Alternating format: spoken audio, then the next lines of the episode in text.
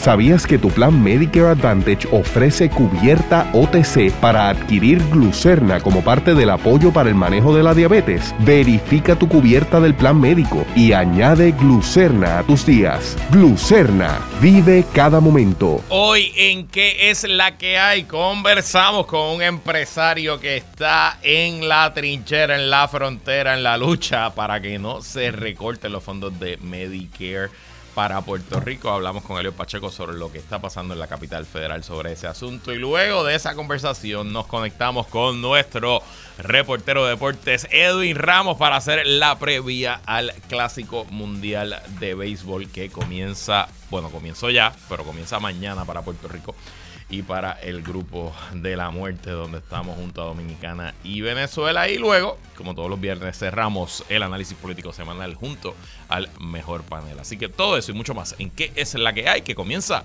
ahora.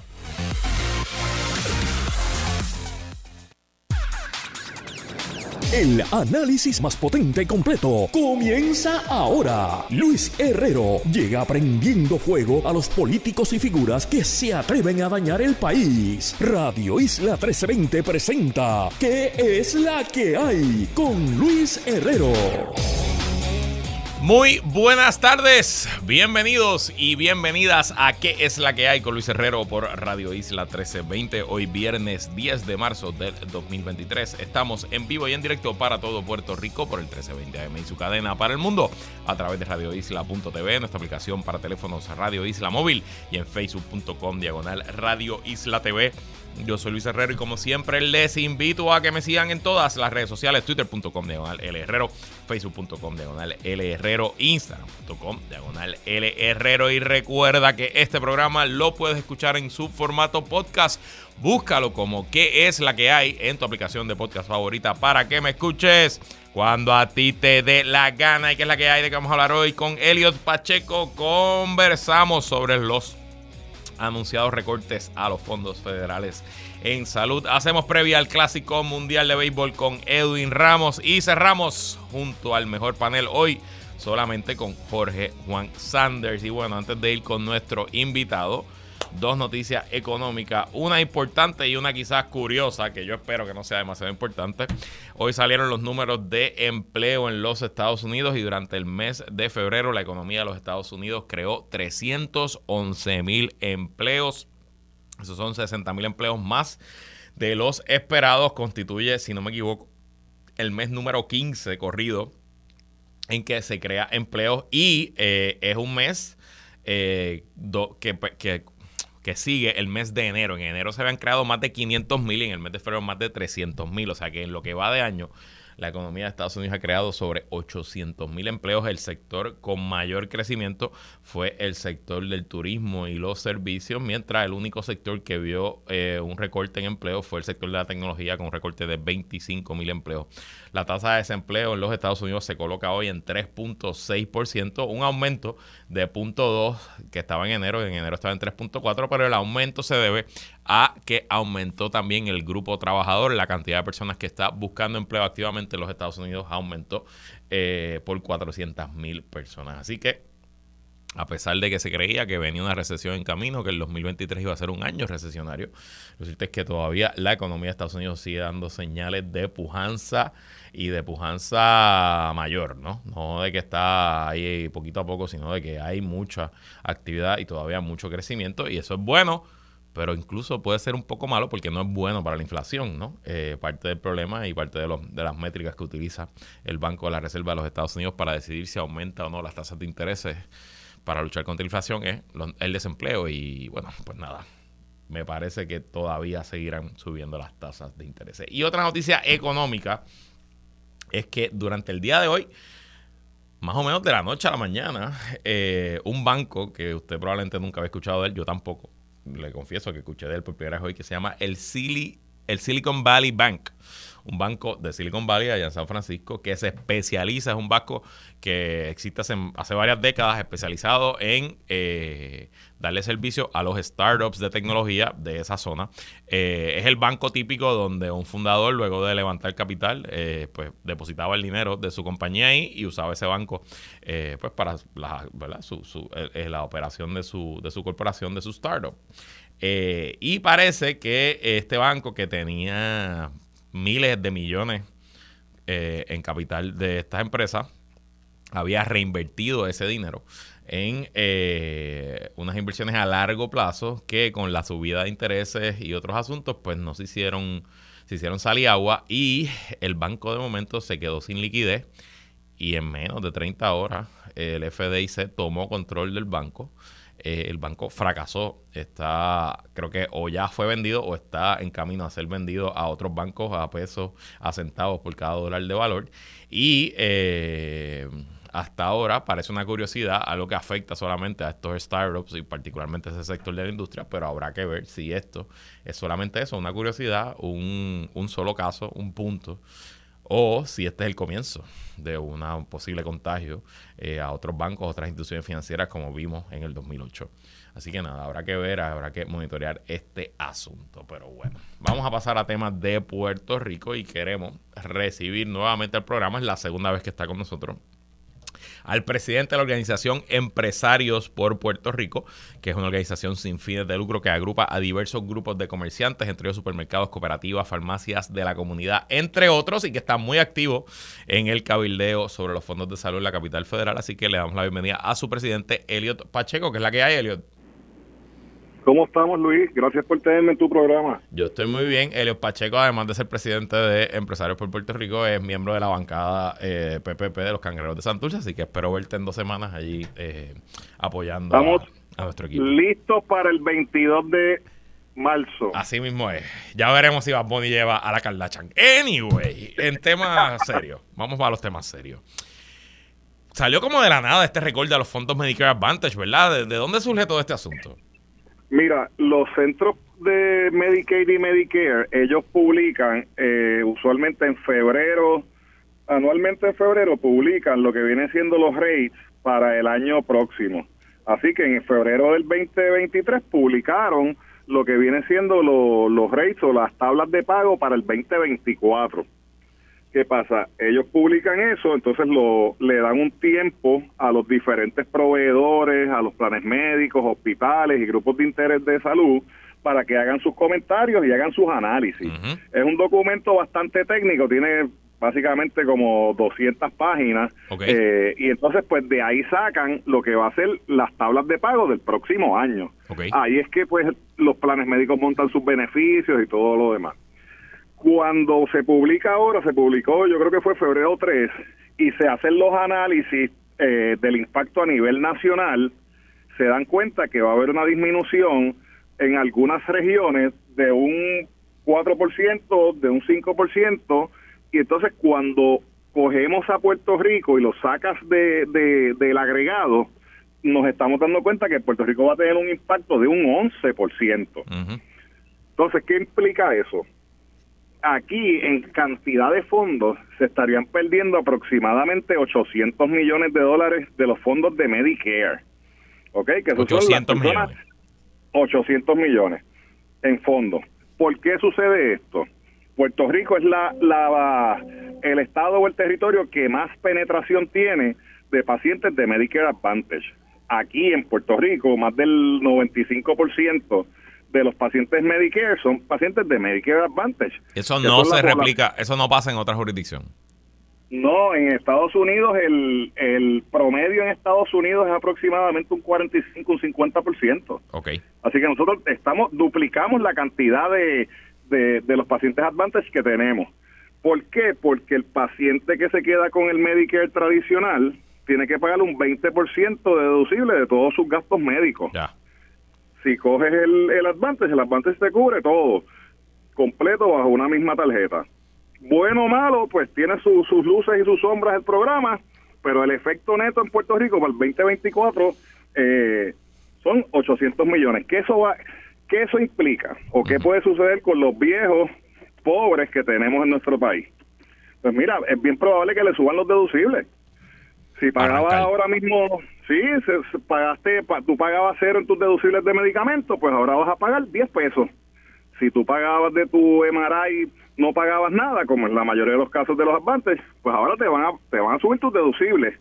¿Qué va a pasar con los proveedores? Pues a muchos de los proveedores, llámese hospitales, farmacias, laboratorios, le van a reducir las tarifas para el 2024. O sea, y esto, esto es algo que jamás se había visto eh, un recorte de esta magnitud. Porque si hemos tenido problemas con el programa, y esto es una cuestión que el gobierno federal, de manera administrativa, puede, puede resolverlo. O sea, aquí no tiene que haber legislación. esto no, esto no es el Congreso, esto no son los republicanos, esto no es el Tea Party, esto es una cuestión administrativa de CMS, de la agencia federal. Esto es una, esto es una cuestión administrativa y es una cuestión administrativa que se ha convertido en una cuestión bien política. ¿Por qué? Porque el programa de Medicare Advantage lo crearon los republicanos, esa es la realidad. Y estamos ahora mismo eh, bajo un gobierno, pues, demócrata. Tú tienes la, eh, la Cámara, aunque la Cámara es republicana, pero tienes el Senado que es que, es demócrata y, el Ejecutivo que, que, es, que es demócrata. ¿Qué se está haciendo? ¿Qué estamos haciendo los grupos de interés? Porque aquí hay aquí hay muchos grupos de interés, están obviamente están los hospitales, las farmacias, los laboratorios, los planes médicos, que es a donde van van estos fondos. ¿Qué se ha hecho? hemos formado como una coalición este, de repente, porque esto fue, como tú dijiste, en menos de tres semanas, cuando se hicieron los estudios actuariales, aquí es que todo el mundo está gritando. ¿Por qué? Porque obviamente le van a tocar el bolsillo a todo el mundo y van a afectar al paciente al final del camino. Se han escrito cartas tanto de, de parte del gobernador, le envió cartas al secretario este Xavier Becerra, que es el secretario de, de, Salud de Estados Unidos, eh, lo, ambas, ambos cuerpos, Cámara y Senado, también enviaron cartas. Eh, la Asociación de Alcaldes y la Federación de Alcaldes enviaron cartas individuales a, al secretario Becerra y los grupos de interés. O sea, los grupos de interés, más de 40 organizaciones se han unido este, en este esfuerzo, este, además de los planes médicos y las asociaciones este, en su carácter individual. Incluso hoy, durante la tarde de hoy, hubo una actividad con el senador Bob Menéndez y él se comprometió personalmente, se comprometió con el grupo que iba a hablar con la gente, con el chief of staff del presidente para que tomaran cartas en este asunto. Eh, tenemos aproximadamente casi un mes. Eh, los centros de Medicaid y Medicare publican lo que se llama el Final Notice, lo publican en, en abril se supone que sea abril, abril 3, que cae lunes, este, ellos publican ya la, la versión final. Si esto no cambia, yo te digo que yo no vislumbro que sea un el año 2024 para el programa de Advantage y los viejitos no va a ser algo bueno. Y te pregunto, Elliot, ya para despedirnos, ¿y esto no tiene nada que ver con las ofertas que se han visto de años recientes, de que te pagan el jardinero, que te pagan el grooming de los perros? ¿No es una reacción de CMS a el marketing agresivo que se hace en Puerto Rico de estos programas de Medicare Advantage? Mira, eh, el programa de Medicare Advantage y lo que viene siendo esos beneficios suplementarios, eso viene de otros fondos. Esos fondos son, son aparte incluso eso, eso ellos lo tienen bajo un programa que se llama Innovation y ataca lo que se llaman los determinantes sociales. Así que si usted ve que le pagan por el handyman, que le están pagando el handyman, pues es, y esto es CMS, esto es el gobierno federal, no es que los planes aquí se lo inventaron. Pues CMS hizo un estudio de que los viejitos no pueden cambiar las luces de su casa y eso implica que se pueden caer por las noches porque tienen las luces fundidas cosas, son determinantes sociales que afectan la vida de ellos. El perrito, que el viejito, los hijos irresponsables dejan a los papás solos. Y el viejo lo que tiene es un perrito en la casa. y el perrito es, el, oye, es la vida de ese viejito. Pues los planes aprovecharon esos mismos determinantes sociales y decidieron darle ese servicio. Si tú quieres, Luis, y tú, y tú conoces varios alcaldes, pregúntale a los alcaldes el problema que tienen con los patios de los viejos y quién se los recorta. No me, no, no tengo que preguntarle porque me consta. Sí, entonces pues atacan los determinantes sociales. Hay muchas personas que han atacado eso, eso, esos beneficios, pero esos beneficios y la realidad es que yo he visto los números y, y no representa ni, ni, el punto 01% del total de la prima. No es algo que va a impactar en lo absoluto, créeme. Y además vienen de otros fondos, como quiera. Aquí estamos hablando de los fondos médicos y de los códigos de los códigos de enfermedades crónicas. Eso es lo que CMS está eliminando ahora mismo. Así Eh, que no se confundan. Y te pregunto, Elliot, eh, última pregunta, ahora sí para despedirnos. ¿Hay esperanza de que se revierta esto o estamos chavados? Bueno, ellos pueden, el, el secretario de Salud Federal puede tomar unas determinaciones administrativas que ya lo ha hecho anteriormente. En años anteriores, y, lo, y, y está así escrito en los documentos de, lo, de las no- del Final Notice, que es la, la publicación final que hace CMS anualmente, por, por consejo y consentimiento del secretario de Salud, Puerto Rico queda excluido de esto, de esto y de esto. Sí lo pueden hacer. Así que dependemos nuevamente, dependemos del gobierno federal para que resuelva este problema. Bueno, pues ya veremos y cualquier otro asunto que tú crees que podamos ayudarles de aquí en qué es la que hay, me escribe y lo traemos al aire cuanto antes, señor Elio Pacheco. Bueno, Luis, gracias. Gracias a ti. Bueno, y vamos a cambiarle sintonía y vamos a hablar un poquito de deportes. Hoy está por teléfono porque está en su casa haciendo la maleta porque sale esta noche a ver a los Rubio, a Team Rubio, a los nuestros en su debut en el Clásico Mundial de Béisbol. Hablamos de nuestro compañero y periodista deportivo Edwin Ramos, que es la que hay, Edwin. ¿Qué es la que hay, Luis? Todo bien, aquí poniéndonos ready poco a poco. Este, ¿te compraste la camisa esa horrible con la ola y eso? ¿No te la compraste? me la compré, bro. Ay, Dios. Tanto estuvimos hasta que me la compré. Ay, Dios, sabes que la he visto, me escribieron que en una tienda que habían y yo hice, no voy a caer en la tentación. caí, caí, fíjate, estaba todo el mundo metiendo la presión y caí en la tentación, fíjate, pero no está tan mala como lo esperaba, yo lo esperaba peor. Eso es que te estás acostumbrando, bro. Sí, Eso es. Mira, el tan, el tan es lo que lo echaba. Este- Mira, Edwin, ¿cómo llega a nuestra novena? ¿Cómo llega a Puerto Rico eh, a menos de 24 horas de su debut en este clásico mundial de béisbol?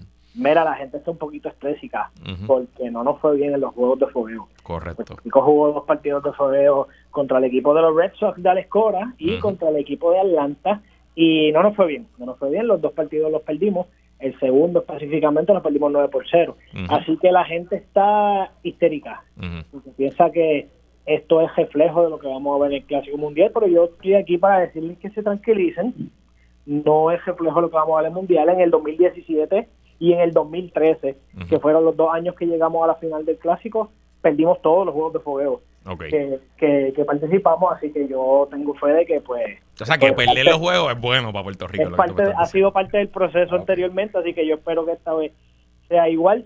Eh, una nota, en estos dos juegos de fogueo no tiró ni José Berrío, ni Marcus Stroman, ni Edwin Díaz.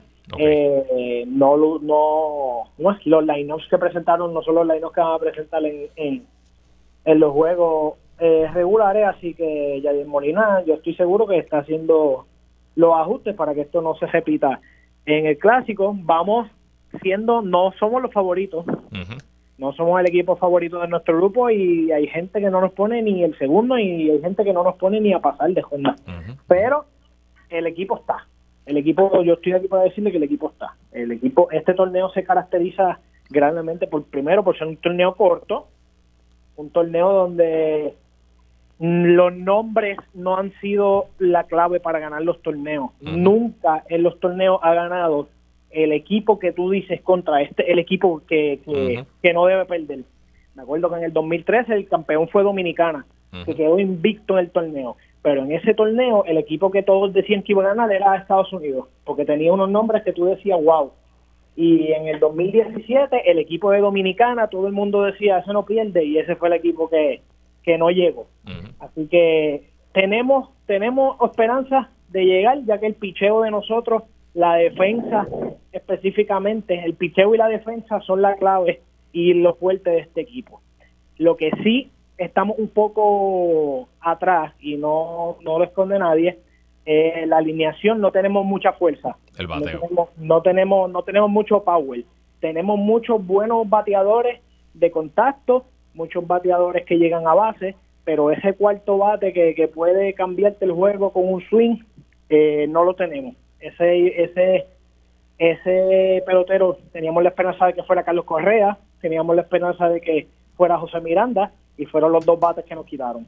Así que en, en la ofensiva estamos un poquito detrás de Venezuela y un poquito detrás de, obviamente, de República Dominicana en nuestro grupo. Pero en el picheo, en iniciadores, Marcus Thomas, José Berrío, José de León y en los relevistas, Edwin Díaz, Alexis Díaz, Fernando Cruz, Jorge López, Emilio Pagán, tenemos nombres para irnos de tú a tú con cualquier otro equipo. Entonces, mientras el picheo haga el trabajo, yo pienso que estamos bien. Entonces estamos comenzamos mañana la etapa de grupos. Estamos en el grupo D. Ese grupo está compuesto, bueno, por Israel, Nicaragua. Nuestro primer rival es Nicaragua mañana. Eh, Dominicana, Venezuela y Puerto Rico. Es el grupo de la muerte. Hay tres equipos con historia, tres equipos potentes. Eh, y Nicaragua le ganó un jueguito, no sé si fue a los Mets de Nueva York. O sea que tampoco es que estamos hablando de que vamos contra unos mancos. No. Eh, ¿Qué nos puedes decir de los demás? ¿Qué me puedes decir de Venezuela, Dominicana? ¿Cómo llegan ellos al Mundial? Mira, Nicaragua, antes de hablar de Venezuela y Dominicana, Nicaragua ganó sus dos juegos de fogueo. Le ganó a los Mets 2 a 0 y le ganó 4 a 3 a San Luis. El equipo de Israel viene del grupo, yo creo que en el, en el 2017 fue grupo A, grupo B. O sea, esos, esos equipos que están jugando ahora mismo en Japón y en Corea. En el 2017 Israel estaba en esos grupos de allá. ¿Qué pasa? Era este equipo que todo el mundo iba a ganarle y pues nadie juega pelota en Israel. Es como que pues vamos a ponerlo allá. Y ese equipo sorprendió a todo el mundo, terminó invisto a la fase de grupos del de, de, 2017 y ahora lo metieron en el grupo de la muerte acá contra nosotros. Así que Israel tampoco es un equipo con el que nos podemos dormir. Y tiene jugadores de grandes ligas, su dirigente fue jugador de grandes ligas muchos años, así que tienen, tienen buen equipo. Eh, entonces, obviamente, los cucos de ese, de ese grupo, eh, Venezuela y Dominicana, el equipo de Venezuela, vamos a empezar, tiene unos de los lineups más temidos de ese grupo. Tienen eh, jugadores como José Altuve, que todo el mundo conoce a José Altuve. Eh, Eugenio Suárez es el octavo bate y dio 37 jonrones el año pasado en la Grandes Ligas. Casi nada. Andrés Jiménez, campo corto. Andrés Jiménez, All-Star de, de, los Cleveland Guardians. Está Ronald Acuña.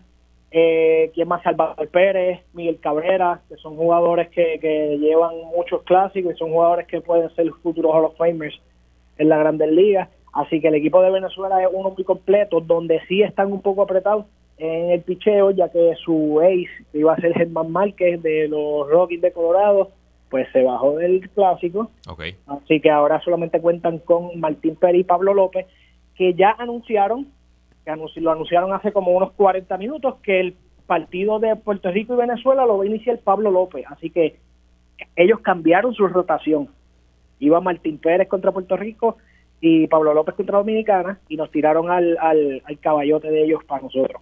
así que, ese, ese, es el juego clave para todos, ¿no? Porque si, si Puerto Rico le gana a Venezuela, pues podemos perder contra Dominicana y todavía clasificar. Y si Venezuela nos gana a nosotros, pues ellos pueden perder contra Dominicana y todavía clasificar. Así que, pues, la, diferencia es, la diferencia es que Venezuela y Dominicana inauguran mañana. Mañana, ya. O sea que Venezuela va a saber el domingo si ese, ese juego contra Puerto Rico es vida o muerte. Exacto, pues, pero ellos ya se adelantaron al esto y cambiaron su rotación y no, es su ace, que es Pablo López, que tiró muchos años con Miami, allí en ese parque. Ya. Y ahora está con Minnesota, pues nos va a tirar a nosotros.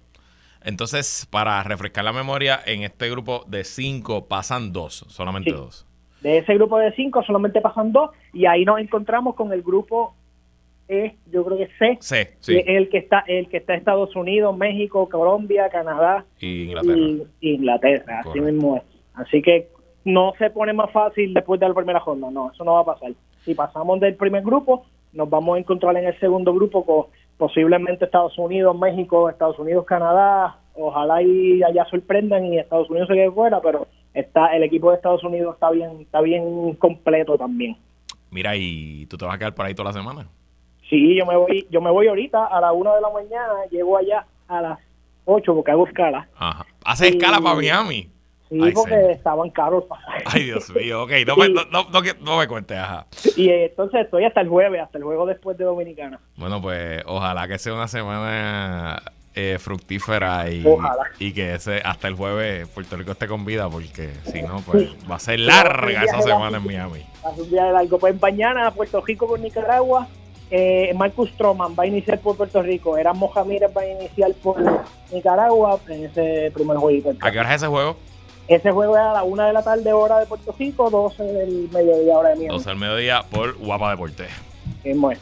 bueno, Edwin, pues que gocen mucho y arriba Puerto Rico. Arriba Puerto Rico, nos vemos. Nosotros vamos a una pausa y regresamos con más, que es la que hay. El manejo de diabetes comienza con una buena nutrición. Glucerna está diseñado con Carb Steady, una mezcla única de carbohidratos de digestión lenta para ayudar a minimizar el azúcar en la sangre, ideal para sustituir una merienda o comida no saludable. Ella es comunicadora, relacionista y experta en manejo de crisis. Él es estratega y un veterano de campañas políticas. Iliana Báez y Jorge Juan Sanders entran al mejor panel. Así mismo es como todos los viernes cerramos el análisis político semanal junto al mejor panel. Hoy excusamos a la amiga Iliana Baez Bravo que por cuestiones profesionales no podrá estar con nosotros, pero sí está por ahí directamente vía Skype Jorge Juan Sanders, que es la que hay, Jorge Juan. Saludos Luis a ti y a todos los que nos escuchan otro viernes. Bueno, otro viernes, viernes de concierto de Carol G. ¿Ya tienes el traje de baño puesto? Eh, por eso la cámara está enfocando la cara nada más. muy bien, muy bien. Bueno, este, vamos a los temas. Hoy es portada del nuevo día, pero había salido más temprano en la semana la formación de un super PAC, un comité de acción política compuesto por importantes empresarios de, la, de diversos sectores de la economía boricua. El PAC que tendrá el nombre Democracia es Prosperidad busca ejercer el derecho democrático y participar del proceso democrático. Eh, es redundante, pero eso fue lo que dijo Manuel Reyes, que será el presidente de la entidad. Para Reyes, entendemos que los sectores productivos, todos los sectores económicos, no han estado representados en los procesos políticos. Estamos buscando entrar y participar como nos permite el Estado de Derecho. Lo importante para nosotros es dejar saber que buscamos políticas de libre mercado y libertad económica en un esfuerzo multipartidista. Tenemos toda la intención de buscar candidatos en todos los partidos y de manera multisectorial. No va a ser de un solo sector de la economía, explicó Reyes. Jorge Juan. Históricamente nuestros empresarios son bastante tímidos a la hora de abanderarse públicamente con X o Y candidatos, aunque tras bastidores quizás sí apoyan, incluso apoyan con donativos. ¿Por qué ahora? ¿Por qué ahora están anunciando este pack a año y medio de las elecciones y gritando a los cuatro vientos con entrevistas que terminan en portada el nuevo día? ¿Qué cambió? Sí, realmente el cambio ha sido ese, de que ahora pues básicamente como uno dice van de frente, ¿no? Porque realmente la mayoría de estas personas que han sido mencionadas pues son habituales donantes, eh, muchos de ellos de ambos partidos políticos y de todas las campañas, de, o sea, de todos los ciclos electorales. Eh, yo creo que por un lado te deja ver eh, cuando nuestra clase empresarial, ¿verdad?, se siente que, no está siendo escuchada, eh, pues te deja ver un poco lo ineficiente que es el gobierno para todo el mundo. Eh, o sea, cuando no es tan solo la, gente de a pie, como uno dice, la que se siente poco identificada con el gobierno, es este gobierno que uno pensaría, ¿verdad?, que a veces trabaja para los grandes intereses, pues. Por otro lado, la tónica y el lenguaje específico que usan, libre mercado, etcétera, pues yo creo que también hay una influencia de, y, esto lo hemos visto tú y yo en ciertos grupos eh, de, empresarios de Puerto Rico, eh, un poco de, miedo y de rechazo a lo que ellos ven como un crecimiento de ideas eh, socialistas o socialdemócratas. y, y, hay algo de eso ahí definitivamente, no tan solo en este grupo, hay diferentes grupos y, y esa narrativa que se han formado y esa narrativa está corriendo en ciertos círculos. Yo creo que hay algo de eso también. Y obviamente, eh, creo que lo vamos a discutir más adelante, eh, yo creo que se dieron cuenta, esto es algo que tú ya habíamos discutido, no, no, no en términos de unos empresarios eh, formando un PAC, o sea, la influencia tan grande que un PAC bien organizado puede tener en carreras digitales. Correcto. Ahí en Puerto Rico, ¿verdad? La, toda la atención va usualmente a la carrera de la gobernación, a la carrera de comisión residente de menor grado, y son carreras caras, ¿no? Son carreras que si tú sumas lo que gastan todos los partidos, ya no tanto como antes, pero pudiera llegar 10, 15, 20 millones de dólares. Eh, pero la realidad es que no todas las carreras en Puerto Rico son caras. Aquí se eligen alcaldes y legisladores por distrito con 20 mil, 25 mil dólares. Aquí hay, aquí hay incumbentes, legisladores en la Cámara que, que levantaron para toda su campaña 25 mil dólares, 30 mil dólares.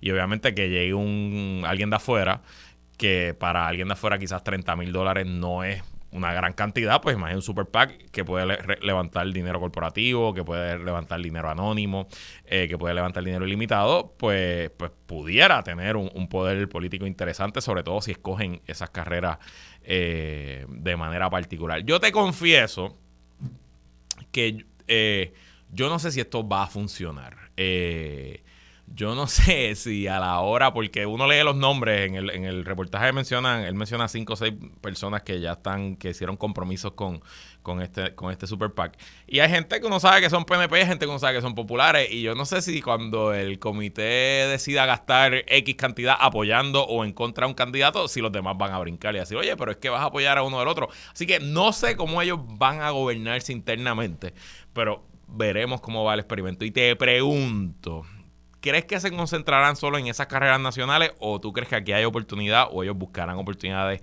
para entrar a carreras más pequeñas, carreras de distrito o incluso alcaldía? Bueno, y, es algo que hemos discutido antes. La, si quieren hacer eh, el mayor retorno de inversión y son empresarios, ¿verdad? Pues se darían cuenta que donde tienen que meterse en las carreras de alcaldía y las carreras de distrito. Invertir un pack dinero en una carrera a la gobernación, o sea, la carrera nacional aquí, es realmente diluirlo entre lo que son los otros donativos de gente que se ha maxiado.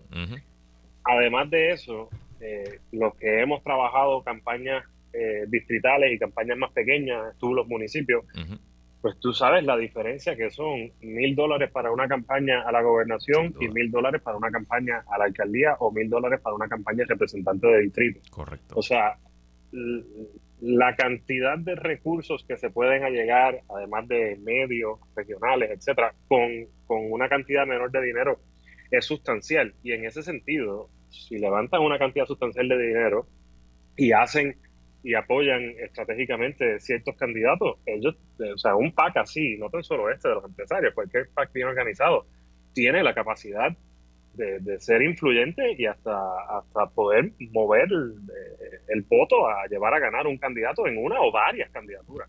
No, y en una, en una elección que se proyecta que van a, vamos a estar entre cuatro fuerzas equidistantes, pensando que la alianza va a ser una sola fuerza, Partido Popular, Partido No Progresista y Proyecto de Dignidad que pues vamos a decir que el PNP es el mayor, los otros tres están peleando entre el 15 y el 25%, pues van a haber distritos que se ganarán con 28, con 29, con 30 y que te entren 10 mil dólares en apoyo ahí en el último mes, eso hace la diferencia. Y, simplemente le digo a los, a, a los radioescuchas que comparen. Si usted, por ejemplo, piense uno de los programas con mayor rating en Puerto Rico jugando pelotadura. Si usted lo compra, se lo compra a Tele en San Juan, pues le va a costar el 30 segundos, le puede costar, depende del año que viene, el año política, pero le puede costar 600, 800, 1000, 1500 dólares, un 30 segundos. Pero si usted va y se lo compra a Tele 11 solamente en Mayagüez, porque es una carrera en el oeste, le puede costar 125 dólares, 75 dólares, 150 dólares. Así que haga usted la matemática en su casa. Si usted se gasta 10 mil en la región o se gasta 10 mil a nivel isla, cuánto tiene rendimiento, ¿no? Y, y, yo creo que ahí es que está eh, el potencial para este grupo y el peligro también. Y te pregunto, una cuestión estilística. El PAC, si no es el más grande de los top 3 en Estados Unidos, carrera por carrera, es la Cámara de Comercio Nacional, el US Chamber of Commerce. Es un, es un super PAC que está directamente, aunque han apoyado demócratas, digamos que el 95% de sus apoyos son a candidatos republicanos. Y es un PAC que se ha caracterizado por jugar duro, por hacer campañas negativas, no tener miedo eh, eh, señalando a, los candidatos que ellos desfavorecen. Veremos, tendrán el estómago nuestros empresarios locales en entrar al eh, maravilloso mundo de la campaña, como decimos los consultores políticos, de contraste. ¿Crees que vamos a ver señalamientos directos? Pues mira, por eso quisiera volver a, lo que hablábamos del lenguaje que usaron, del libre mercado, etcétera yo creo que sería triste que con, con la capacidad de recursos, eh, y quizás no sería triste en este caso, ¿verdad? Pero que en vez de enfocarse, eh, termine siendo un PAC que básicamente ponga anuncios en contra de candidatos que ellos ven como, eh, ven como que van a traer el socialismo, que van a cambiar radicalmente el sistema de, operar del país y, van a, a limitar la democracia de alguna manera. Y entonces, en ese sentido, pues sería un PAC que va a estar poniendo anuncios con talking points de los, de los 60 y 70, ¿no? Y un poco trillados. Este, y sería triste que, que, recayeran en eso porque eso no, no va a tener muchísimo efecto, aparte de que básicamente terminaría siendo identificado como un PAC anti-junte eh, Victoria Ciudadana y PIB, realmente.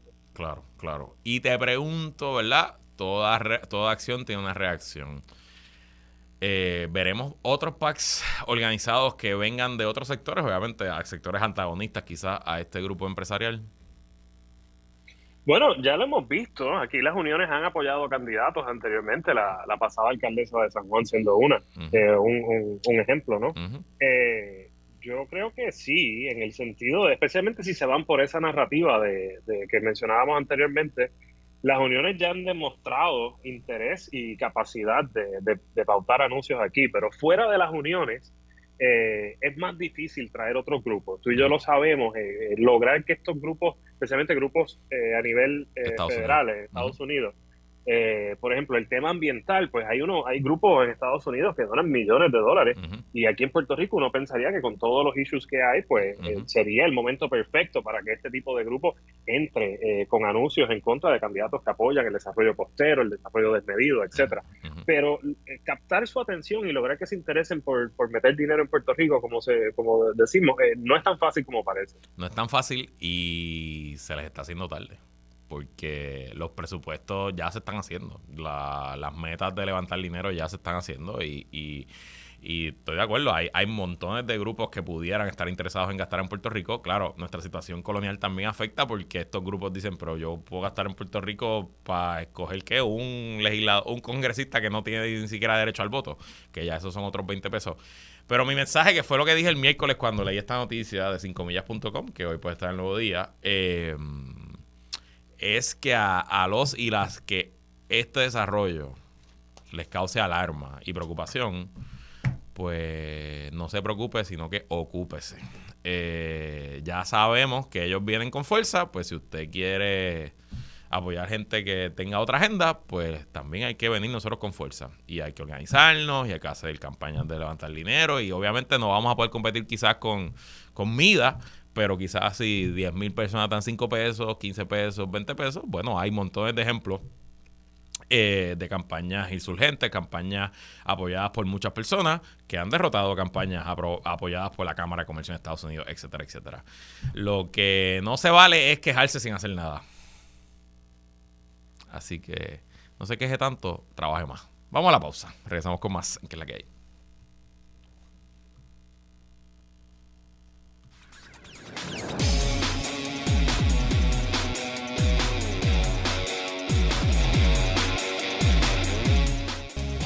Regresamos y seguimos conversando hoy solamente con Jorge Juan Sanders en el mejor panel. Iliana Baje está excusada por cuestiones profesionales. Bueno, Jorge Juan, esta semana, semana en que conmemoramos el Día Internacional de la Mujer Trabajadora, el país se sorprendió con un proyecto de tres legisladores del Partido Nuevo Progresista, Wilson Román de Aguadilla Moca, Memo González de Arecibo y Er Yacer de Bayamón que buscaba criminalizar a toda mujer y a cualquier persona que asistiera a una mujer a terminar su embarazo luego de la semana 10 de gestación con hasta 25 años de cárcel.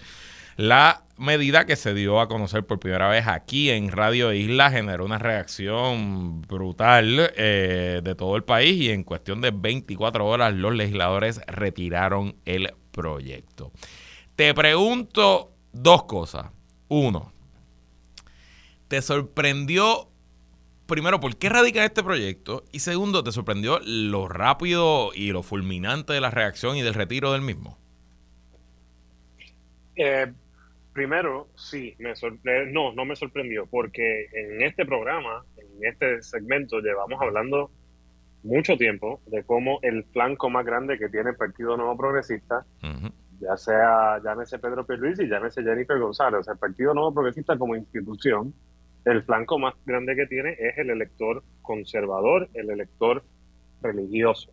Eh, eso está comprobado en, los números de la pasada elección y el PNP debe estar pensando que solo puede eh, eh, fortalecerse ese fenómeno, o sea, puede ser peor para ellos al menos de que como decíamos ahorita, como todo en la política, si le preocupa algo, tiene que ocuparse. Y en ese sentido, yo creo que esta es la reacción del PNP ocupándose de este tema. Mira, eh, antes de entrar en lo del proyecto, escuchábamos a, a Pedro Pierluisi hoy o ayer hacer unas expresiones de que él estaría abierto a regular aún más el tema del aborto. Esas son unas expresiones sumamente diferentes a lo que Pedro Pierluisi decía escasamente hace seis meses sobre este tema. Correcto. Asimismo, eh, sí me sorprendió eh, la radicación del proyecto porque no es un proyecto sencillo en lo que está proponiendo. Se está proponiendo algo bien, eh, 25 eh, años de cárcel. algo, eh, una pena muy grande para unas situaciones que de por sí ya el, el, país enfrenta un, un, camino difícil sobre, sobre llegar a un acuerdo sobre qué está bien y no en este tema. O sea, algo que divide mucho a la sociedad. Entonces, estás imponiendo una pena de esa manera, lo radicas así, un representante de distrito con tres firmas, o sea, la manera fue, fue, fue eh, un poco confusa, un poco rara. Más raro aún que salga entonces uno de los de las personas que firmó ese proyecto a decir que él nunca había querido poner su firma en un proyecto eh, que pusiera esa pena, que esa no era la pena que se estaba hablando. O sea, básicamente un representante acusando a otro de poner su firma en un proyecto que él no apoyaba, eh, que es más raro todavía.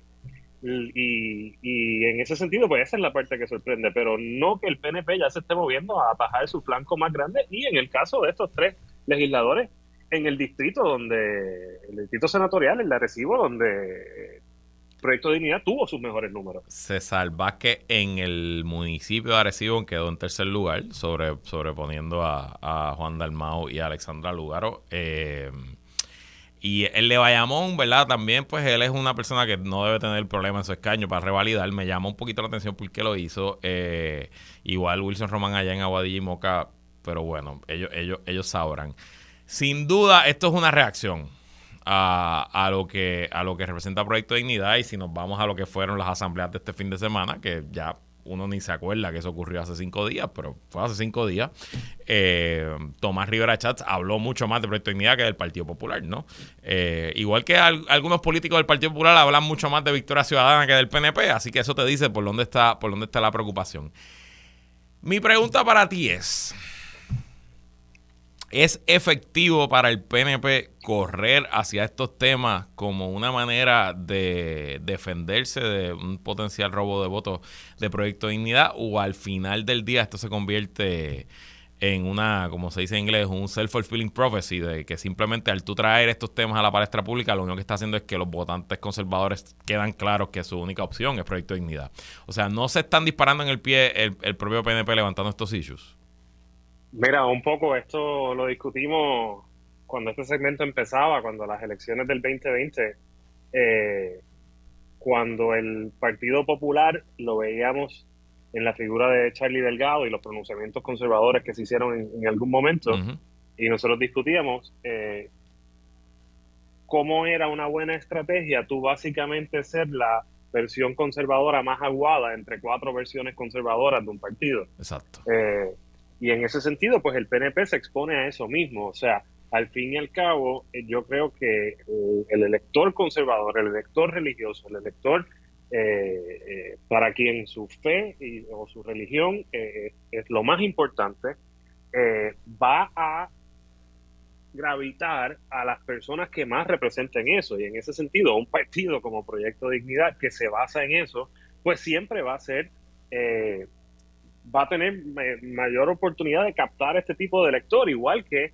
un partido eh, como un Victoria Ciudadana tiene grandes oportunidades de captar al elector liberal o de izquierda dentro del Partido Popular. O sea, este, este problema que tiene el PNP que discutimos hoy es el mismo que tiene el Partido Popular con el flanco liberal que, que, no ha decidido atender aún, especialmente en el área metropolitana.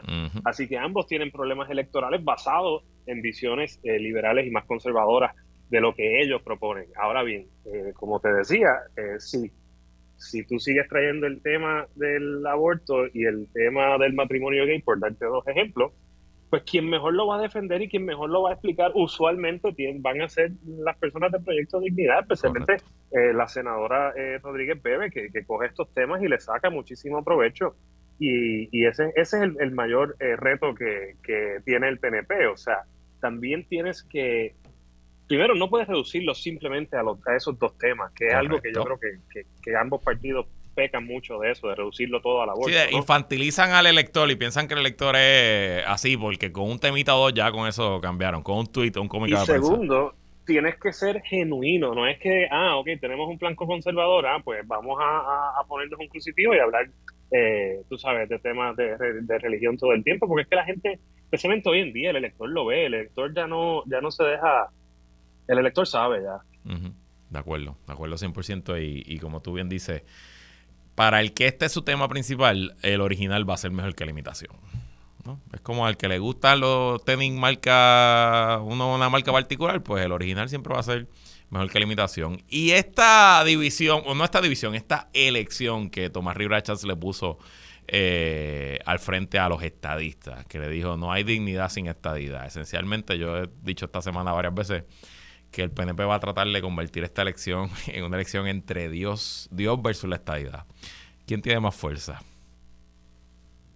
Mira, para el elector de fe, para el elector, ¿verdad? Que, que, eso, que, su fe es importante. yo no creo que hay ni, no hay ni que pensarlo dos veces. O sea, yo creo que si de verdad lo reducen a un tema de, de, que la estadidad es la verdadera igualdad y la estadidad va por encima de las luchas eh, conserva de, de, temas de moral, ¿no? Pues yo creo que se exponen a perder aún más electores a Proyecto de Dignidad, de verdad.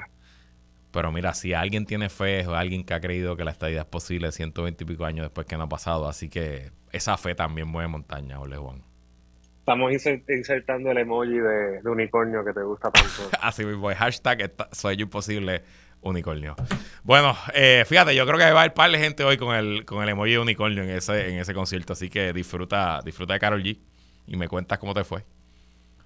Muchas gracias y gracias a todos los que nos escuchan. Y gracias a todos por sintonizar otra semana más de qué es la que hay con Luis Herrero, como siempre agradecido de su patrocinio.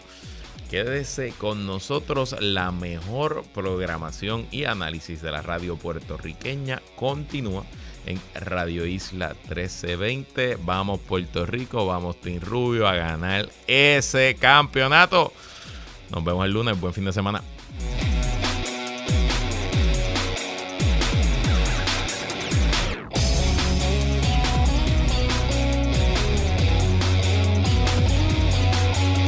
¿Sabías que tu plan Medicare Advantage ofrece cubierta OTC para adquirir glucerna como parte del apoyo para el manejo de la diabetes? Verifica tu cubierta del plan médico y añade glucerna a tus días. Glucerna, vive cada momento.